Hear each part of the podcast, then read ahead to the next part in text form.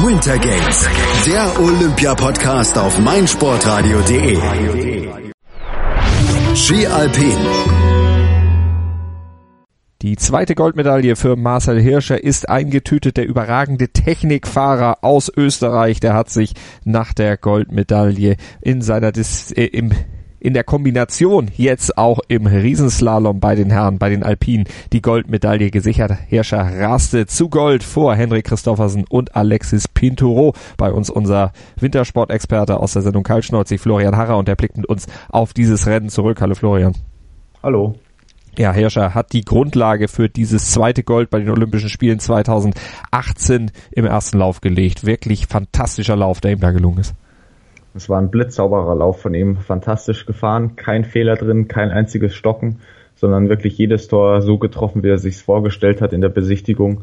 Ähm, ist wunderbar gel gelungen von ihm. Er hatte da schon dann 63 Hundertstel Vorsprung auf den zweiten Alexis Pantero und einen wesentlich größeren Vorsprung schon auf den eigentlich stärksten Konkurrenten, so wie es vorher eingeschätzt wurde, auf Henrik Christoffersen.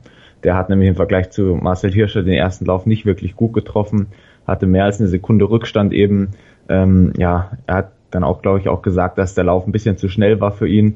Er ist ja eher Slalom, Riesenslalom gut und da der Lauf heute war, ging nicht in Slalom-Richtung, sondern eher in Super-G-Richtung. Mhm.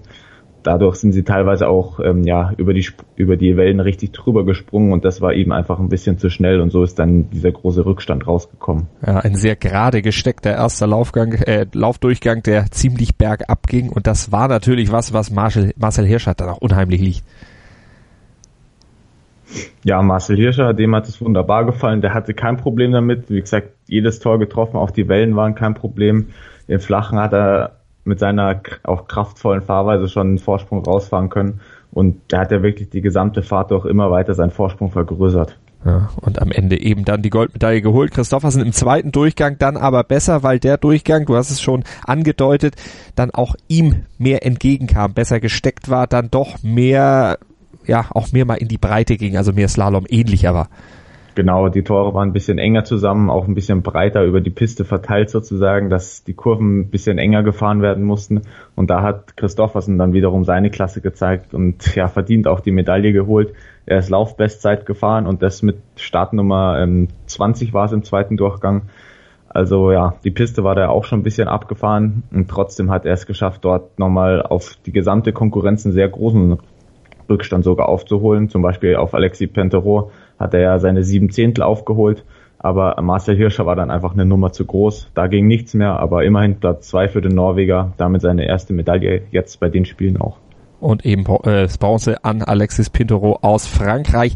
Der letzte Übergang der Piste, der ist dann auch aber mehreren Mitfavoriten zum Verhängnis geworden. Manuel Feller zum Beispiel aus Österreich, der hat's am Ende nicht runtergekriegt und auch der Italiener Luca Di Aliprandini, auch der scheiterte da an diesem letzten Übergang. Der wurde so ein bisschen zur Falle. Genau, der war sehr schwierig zu fahren. Ähm, Marc der Feller aus Österreich, der war wirklich schnell unterwegs, hatte Bestzeit. Er ist zwar vorm Hirscher gefahren, aber war trotzdem ungefähr genauso schnell unterwegs wie Marcel Hirscher. Und dann hat Manuel Feller eben diesen Übergang übersehen, sage ich mal. Er war davor schon am Tor zu spät dran und das hat sich dann so gezogen, dass er das letzte blaue Tor leider nicht ganz erwischt hat. Er ist ja dann noch über die Ziellinie geschlittert mit sechs Zehntel Rückstand, aber weil er eben das letzte Tor unterhalb durchfahren hat und nicht im Torbereich sozusagen, ähm, war er dann leider disqualifiziert. Wäre sonst auch eine sehr schöne Geschichte gewesen, wenn er trotz ähm, ja trotz Sturz noch ins Ziel kommt und eben auf Platz 4, 5 liegt mit einem nicht äh, mit einem ja Tor, das er gerade so im Liegen durchfahren hat. Aber ging leider nicht. Ging leider nicht, aber für die Österreicher am Ende dann wieder Gold, nachdem das ja zum Start in die Ski-Alpin-Wettbewerbe bei den Männern und bei den Frauen aus österreichischer Sicht erstmal gar nicht so in die richtige Richtung ging. Mittlerweile ist man da wieder auf Kurs. Also dieses Krisengerede, was so leise laut wurde nach den ersten Rennen, wo die Österreicher ja zum Beispiel in der Abfahrt, in der Spezialabfahrt sogar hinter einem Deutschen lagen, allesamt kollektiv hinter Thomas Dresen, das ist erstmal so zur Seite geschoben worden. Genau, dafür sorgt Marcel Hirscher mit seinen zwei Goldmedaillen jetzt. Er hat seinen Olympiafluch, sage ich mal, beendet und der könnte jetzt auch gut im Slalom nochmal Gold gewinnen, wenn ihm da ein Henrik Christoffersen nicht so vorkommt. Und auch im Teamwettbewerb steht, ist natürlich die Chance da für Österreich, nochmal das Gold zu holen. Und dann wäre Marcel Hirscher möglicherweise der Athlet der Spiele, wenn er tatsächlich diese vier Goldmedaillen gewinnt. Auf den Spuren von Hermann Mayer. Kann man vielleicht so nicht sagen, der war ja eher den Speed-Disziplinen zugeneigt, aber auf jeden Fall ein Volksheld in Österreich, Marcel Hirscher. Die Österreicher wieder oben auf. Was war mit den Deutschen heute? Das war nix. Nee, es war gewissermaßen zu erwarten, dass es nichts wird und so ist es dann tatsächlich auch aus eingetreten. Alex Schmidt, der erste Deutsche, ist ja im ersten Durchgang schon ausgefallen, nachdem er eigentlich im oberen Bereich die ersten 35 Sekunden sehr gut gefahren ist und trotz seiner Startnummer 23 ähm, ja nur vier Zehntel Rückstand hatte auf Marcel Hirscher. Also damit war er in den Top 5 dabei, wenn er das runtergebracht hätte. Aber dann hat man wieder den aggressiven Schnee gemerkt. Er wollte umlenken, stand dann aber noch auf dem Ski, der oben am Berg hing und ist dann mehr oder weniger über seine eigene Füße gestolpert und dann lag er nun mal im Schnee und dann war es vorbei. Es ist ein bisschen schade, es sind seine ersten Olympischen Spiele jetzt, das war sein erster Einsatz und da ja, ist natürlich schade, dass er es nicht im zweiten Durchgang geschafft hat, weil seine Zeit echt gut war.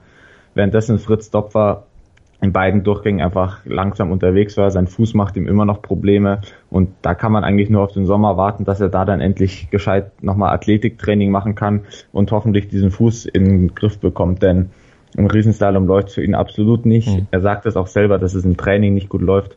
Da, ja, da ist einfach nichts mehr dran zu machen jetzt den Rest, die restliche Saison. Vielleicht kann er im Slalom noch ein paar Top Ten Plätze einfahren, aber Riesenslalom muss man für dieses Jahr abhaken und hoffen, dass er im Sommer dann was ähm, verändern kann, sage ich mal, und dass der Fuß wieder gescheit heilen kann.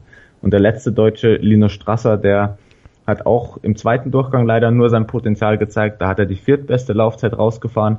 Im ersten Durchgang hat er eine schl wesentlich schlechtere Startnummer, weil er im zweiten Jahr mit Nummer eins fahren durfte. Im ersten Durchgang war er ziemlich weit hinten und dementsprechend war da auch die Piste schon sehr ruppig und dort konnte er dann sein Potenzial nicht zeigen, ist da in den äh, steilen Kurven im Steilhang häufiger mal grob gerutscht eben über diese ja, Rillen, die da schon im, in den Kurven drin waren und da auch keine Chance für ihn.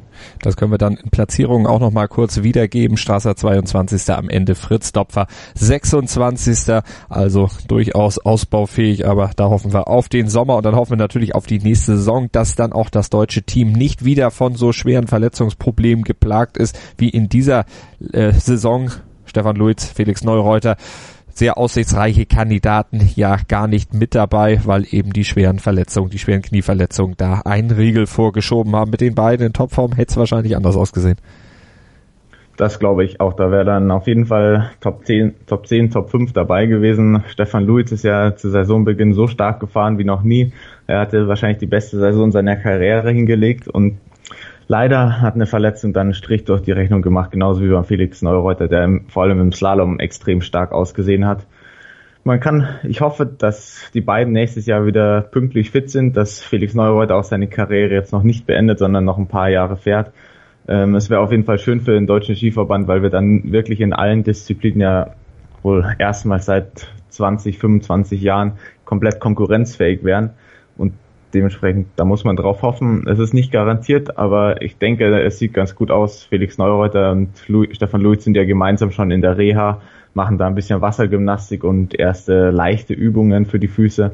Und hoffentlich geht das eben dann so, dass sie ja nächstes Jahr wieder mitfahren beide. Nicht konkurrenzfähig waren leider auch die deutschen Langlaufherren in der Staffel. Die belegten einen sechsten Platz, genauso wie die Damen am Vortag. Darüber sprechen wir gleich hier bei Winter Games, dem Olympia-Podcast auf meinsportradio.de und den hört ihr am besten mit unserer App für iOS und Android. Einer der bedeutendsten Sports Awards der Welt. meinsportradio.de begleitet exklusiv die Verleihung des Laureus World Sports Awards 2018. Alles Wissenswerte zu den Nominierten, umfangreiche Hintergrundinformationen und Interviews mit den Preisträgern.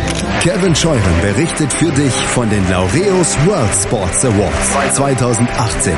Exklusiv auf meinsportradio.de. Abonniere jetzt den Podcast auf meinsportradio.de slash laureus oder in unserer kostenlosen App für iOS und Android.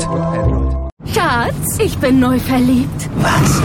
Da drüben. Das ist er. Aber das ist ein Auto. Ja, eben. Mit ihm habe ich alles richtig gemacht. Wunschauto einfach kaufen, verkaufen oder leasen. Bei Autoscout24. Alles richtig gemacht. Wie baut man eine harmonische Beziehung zu seinem Hund auf? Puh, gar nicht so leicht. Und deshalb frage ich nach, wie es anderen Hundeeltern gelingt, beziehungsweise wie die daran arbeiten.